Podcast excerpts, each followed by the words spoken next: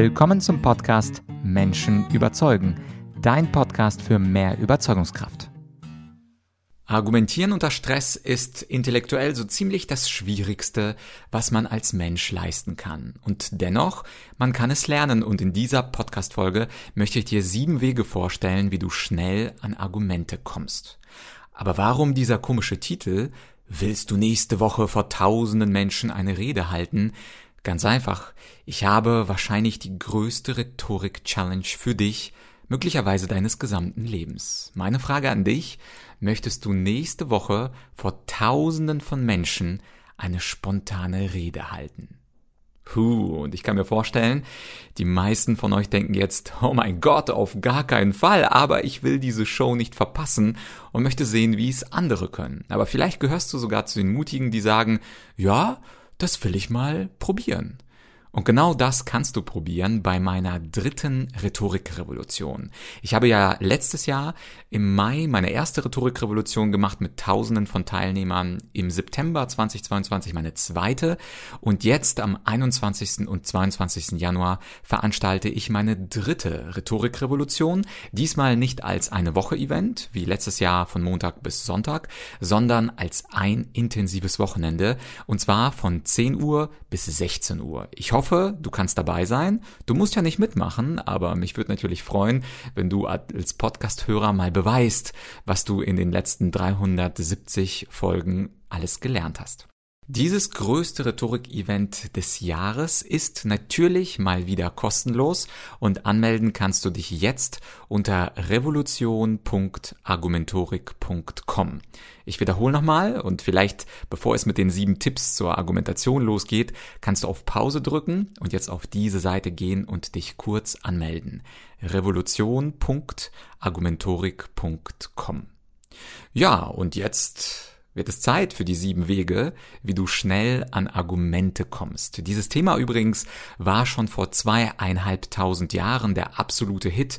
Aristoteles hat das erste umfassende Werk darüber geschrieben, wie man unter Stress oder spontan argumentieren kann, in seinem Buch Topoi hat er circa 200 dieser Argumentationsorte zusammengefasst. Aber ich habe für dich heute die sieben besten, die ich auch auf großen Debattierturnieren wie beispielsweise Europa und Weltmeisterschaften genutzt habe, um selber meine Reden spontan und natürlich auch etwas unter Stress halten zu können, denn die Debatten, die waren nicht einfache Reden, wo ich drei Minuten oder fünf Minuten rede und mich wieder hinsetze und Applaus bekomme, sondern es war stressig, wenn im gleichen Debattierraum Mannschaften aus Oxford, Cambridge, Yale, Sydney, Harvard und wie sie nicht alle heißen, dort drin saßen und versuchten, äh, auch meine Argumente zu widerlegen und auch bessere Argumente als wir, das Team aus München, zu bringen. Aber jetzt die sieben Wege, wie du schnell an Argumente kommen kannst. Viel Spaß!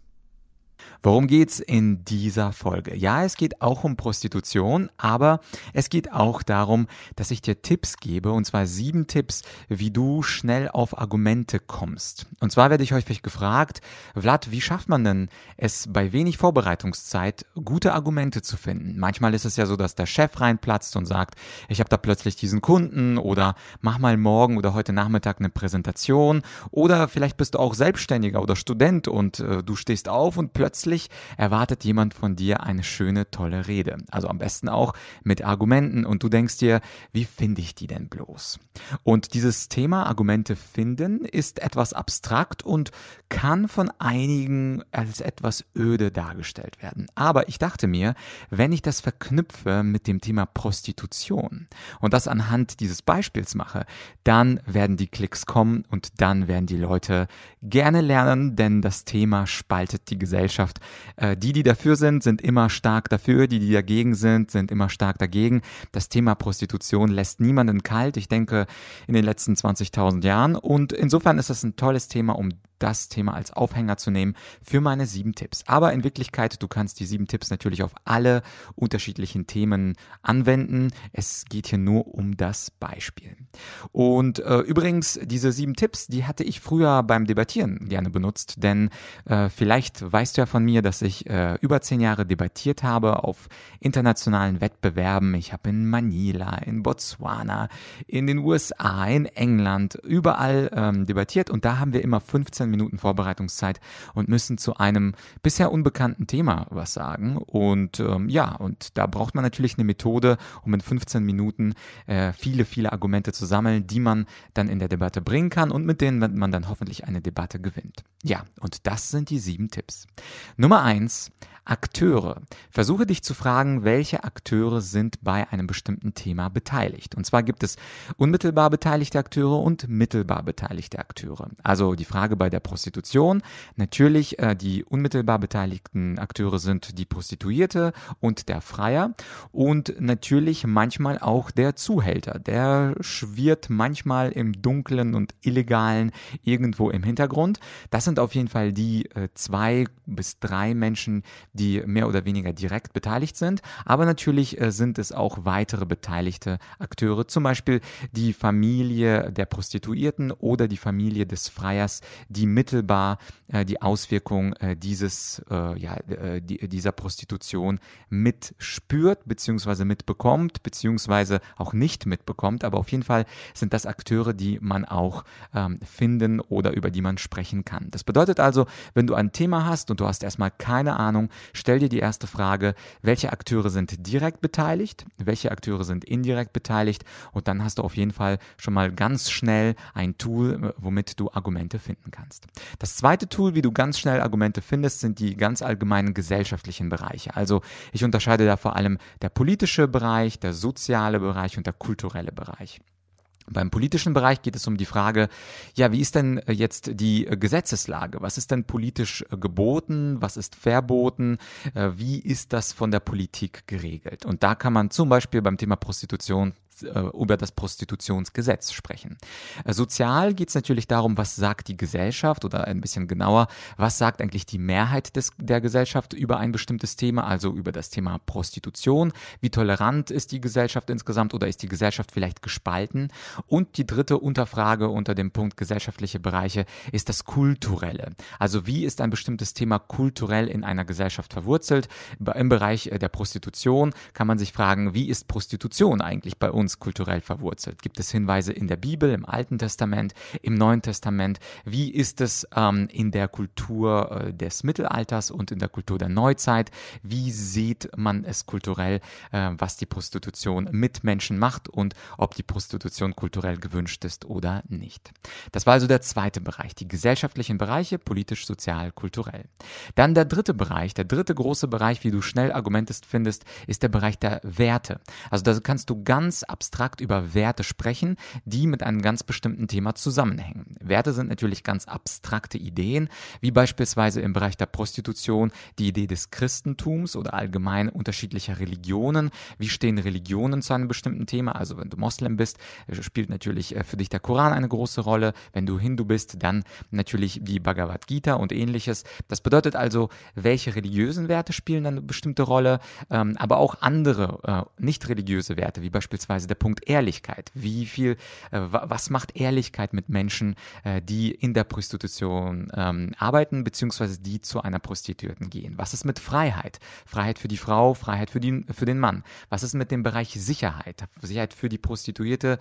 Und ähm, das sind ganz abstrakte Ideen, Ehrlichkeit, Freiheit, Sicherheit, Gleichberechtigung, über an die du denken kannst, wenn du ganz schnell Argumente für oder gegen etwas brauchst. Also Punkt Nummer drei, die Werte. Punkt Nummer vier, das äh, ist das Critical Thinking, also das kritische Nachdenken über ein Thema. Und zwar stelle ich mir dann immer die Frage, was glaube ich ich eigentlich zum Thema Prostitution? Bin ich zum Beispiel dafür, bin ich dagegen? Wenn ich beispielsweise sage, Prostitution ist falsch, dann sollte ich mir die nächste Frage stellen, warum glaube ich das eigentlich? Also wie komme ich zu dieser Überzeugung, dass Prostitution falsch ist? Was ist mein Hauptgrund oder was sind meine zwei, drei Hauptgründe? Und dann versuche ich im Bereich dieses Critical Thinking auch mir die Frage zu stellen, naja, wo könnte ich denn falsch liegen? Was ist daran vielleicht nicht gut begründet? Oder gibt es vielleicht eine Gegenposition, die man ganz leicht ähm, dagegen sagen könnte? Das heißt, beim Critical Thinking geht es vor allem darum, sich selbst kritisch zu hinterfragen. Umgekehrt natürlich, wenn ich zum Beispiel glaube, Prostitution ist super, Prostitution hilft sowohl Männern als auch Frauen. Warum glaube ich das? Was ist meine Überzeugung und warum könnte das, was ich glaube, falsch sein? Das ist also das vierte Tool, wie ich schnell Argumente Argumente finden kann, nämlich mich kritisch zu hinterfragen und etwas zu finden, was in meinem Denken vielleicht als Fehler mit enthalten ist. Tool Nummer 5, um schnell zu Argumenten zu kommen, ist die Kontraintuition. Kontraintuition ist ein, ein Trick, wo du äh, an Dinge denkst, die beispielsweise ganz offensichtlich sind, zumindest auf den ersten Blick, ähm, und dann versuchst dagegen zu denken oder etwas ganz anderes, kontraintuitives zu denken, was also gegen dein Vorgefühl, gegen deine Intuition spricht. Und das hilft natürlich sehr häufig auch beim Argumentieren, wenn du gegen deine Intuition redest. Beispielsweise intuitiv beim Thema Prostitution denken wir, dass der Freier auf jeden Fall, egal wie, ähm, diese Dienstleistung genießt und dass er auf jeden Fall unabhängig davon, was jetzt die Prostituierte denkt und fühlt und in welchem rechtlichen oder auch Sicherheitsrahmen sie steckt, auf jeden Fall, dass der Freier immer in diesem Bereich, ähm, also häufig ist das ja der Mann, dass er da positiv rausgeht. Aber kontraintuitiv wäre es zu fragen, was könnten eigentlich Nachteile für Männer sein? Also Männer, die zu einer Prostituierten gehen, weil häufig denken wir, wie gesagt, intuitiv an Vorteile. Was könnten Nachteile für ihn sein? Zum Beispiel könnte man an einen Suchtfaktor denken, dass der Mann sagt, ja, äh, äh also das ist ganz gut und ich will das nochmal und ich will das nochmal und dann wird ein Mann beispielsweise süchtig und ähm, kommt davon dann irgendwann auch nicht los. Ja, also das ist zum Beispiel ein kontraintuitives Argument. Oder um ein zweites zu bringen, dass man sagt beispielsweise, dass ein Mann dadurch, dass er Sexualität immer ohne Gefühl auslebt, dass er das in sich verfestigt und mit der Zeit gar nicht mehr Sexualität und Liebe verknüpfen kann. Das heißt, er sieht Sexualität als etwas völlig getrenntes von der Liebe und das könnte unter bestimmten argumentativen Aspekten auch ein Nachteil für den Mann selber sein, zum Beispiel eine Liebe des Lebens zu finden. Das heißt also, bei dem fünften Tool, schnell Argumente zu finden, geht es um die Kontraintuition. Was denkt man intuitiv? Und dann spricht man eben dagegen. Ja, das sechste Tool, Argumente schnell zu finden, ist das sogenannte Pre-Buttal. Also das Rebuttal, das sind die Gegenargumente meines Diskussionspartners. So nennen wir das zumindest im äh, äh, debattieren. Rebuttal oder to rebut ist einfach etwas widerlegen. Und das Pre-Buttal, das sind die sogenannten Einwandvorbehandlungen. Das kennen die Vertriebler oder die Verkäufer unter euch.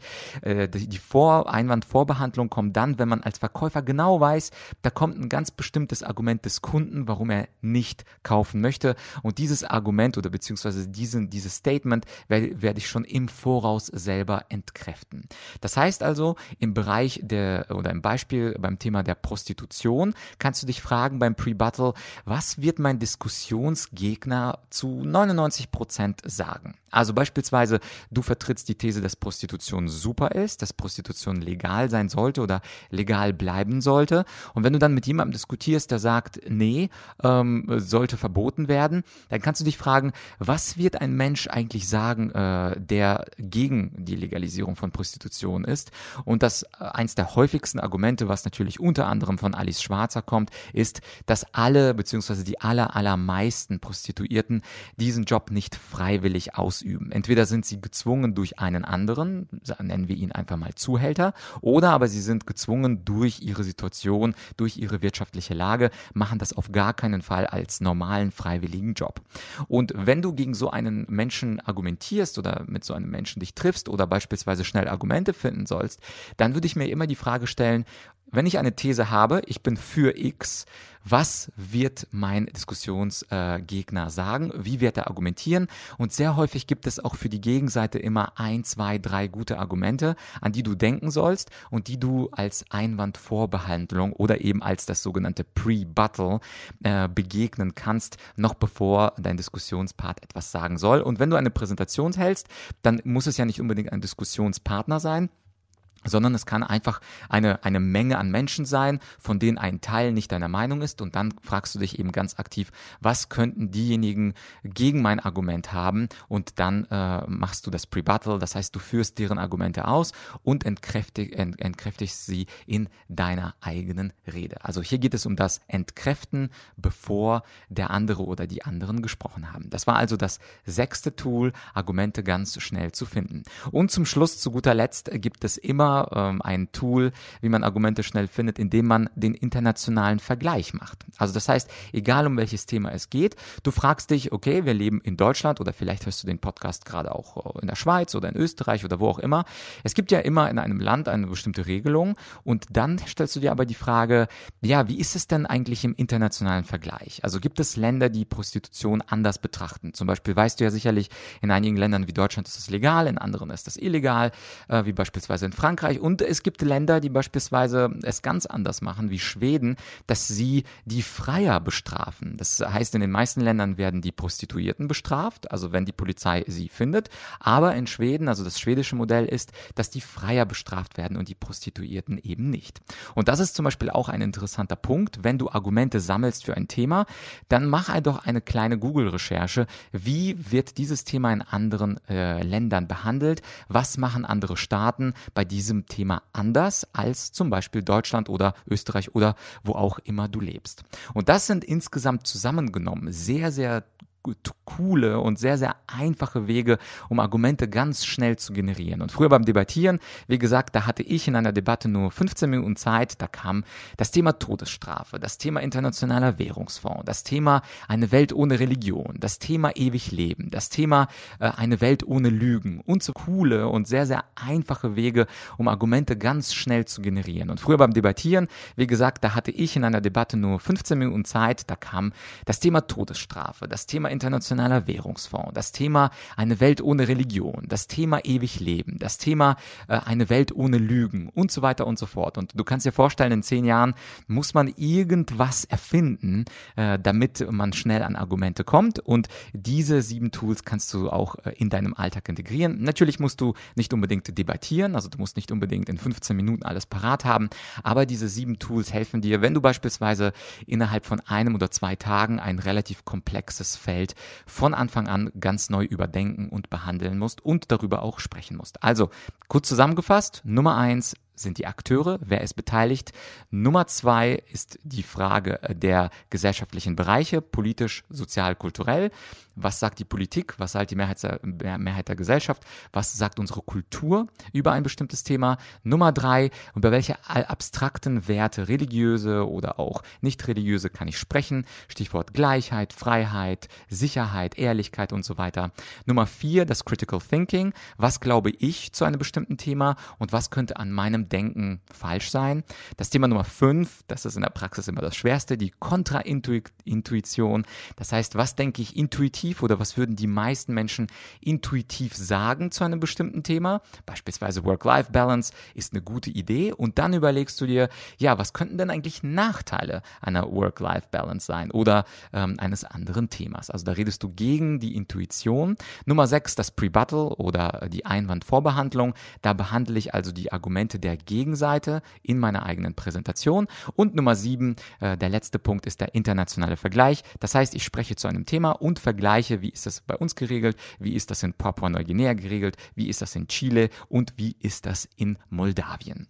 Und das waren die sieben Tools, wie du schnell an Argumente kommst. Ich hoffe, dass dir mein Beispiel der Prostitution etwas geholfen hat, durch dieses relativ abstrakte Thema doch dennoch durch die Folge äh, gut durchzukommen. Und äh, mich würde natürlich auch interessieren, wie du das siehst. Also das heißt, wenn du einen schönen Kommentar hast zu dieser Folge, kannst du das natürlich sehr gerne an podcast argumentorik.com senden. Ansonsten freue ich mich natürlich, wenn du den Podcast abonnierst, falls du es nicht schon getan, getan hast, den Podcast empfiehlst und wenn du ihn irgendwo im Netz gefunden hast, gerne auch weiterleiten, liken und sehr, sehr gerne auch empfehlen. Ja, das waren sie also, die sieben Wege, wie du schnell an Argumente kommen kannst und meine Einladung steht immer noch.